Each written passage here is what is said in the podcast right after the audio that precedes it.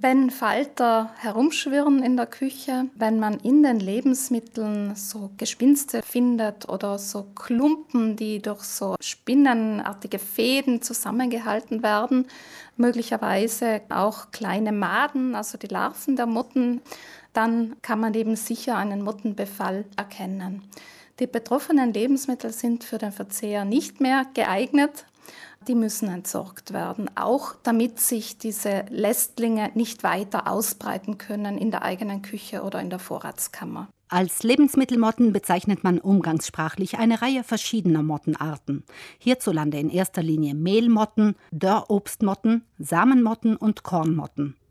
Sie alle gehören zu den Vorratsschädlingen, sind aber keineswegs ein Hinweis auf mangelnde Hygiene in der Küche oder im Vorratsschrank. Gerade im Sommer, wenn man die Fenster offen hält in der Wohnung, können Lebensmittelmotten auch von außerhalb in die eigene Wohnung gelangen, nämlich durch offene Fenster.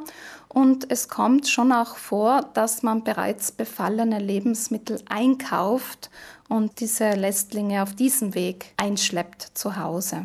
Um die Lebensmittelmotten wieder loszuwerden, hilft nur eines: gründlich durchgreifen.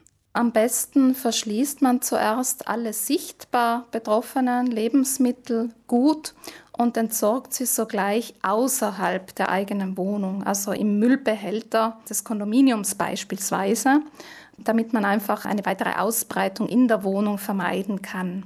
Damit ist es noch nicht getan. Dann wird empfohlen, das ganze Regal oder die ganze Schublade, wo auch immer das betroffene Lebensmittel war, komplett auszuräumen zuerst diese Fläche gut mit dem Staubsauger zu reinigen, weil man da wirklich auch gut in die Kanten und Ecken und Ritzen kommt und eben mögliche Eier und kleine Larven und nicht gut sichtbare Elemente eben gut heraussaugen kann.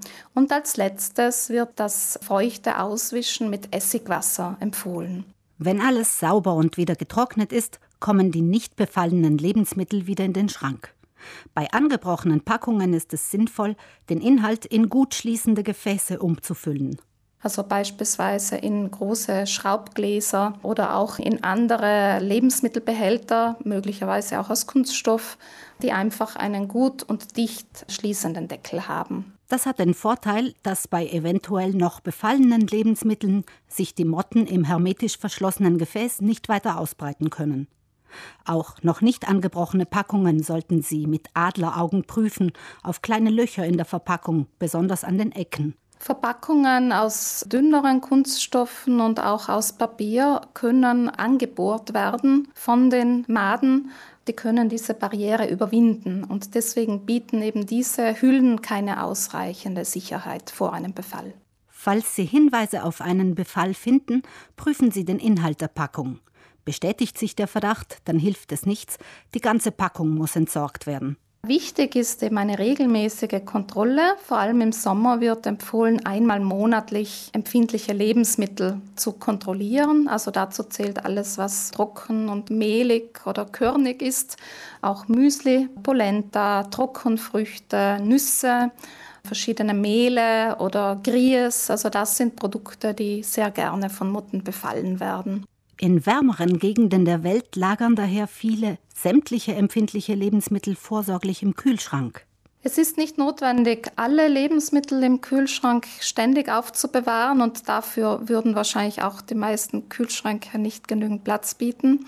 Aber es kann sinnvoll sein, beispielsweise wenn ich für mehrere Wochen wegfahre, dann in dieser Zeit eben die Lebensmittel, die am öftesten betroffen sind, im Kühlschrank zu lagern bis zu meiner Rückkehr. Vorbeugen lässt sich einem Lebensmittelmottenbefall mit Duft. Lavendelöl hat sich sehr bewährt, um Motten abzuwehren. Man kann die fertigen Streifen, so spezielle Papierstreifen, die in Lavendelöl getränkt wurden, im Handel kaufen und dann in einem Fach, äh, in einem Lebensmittelschrank, in einer Schublade befestigen. Oder man kann sich solche Streifen auch selber fabrizieren, indem man einfach Streifen aus altem Stoff, der nicht mehr benötigt wird, zuschneidet und diese mit Lavendelöl tränkt und dann genauso mit einem Klebestreifen oder anderweitig befestigt im Schrank. Eine weitere Möglichkeit sind sogenannte Pheromonfallen.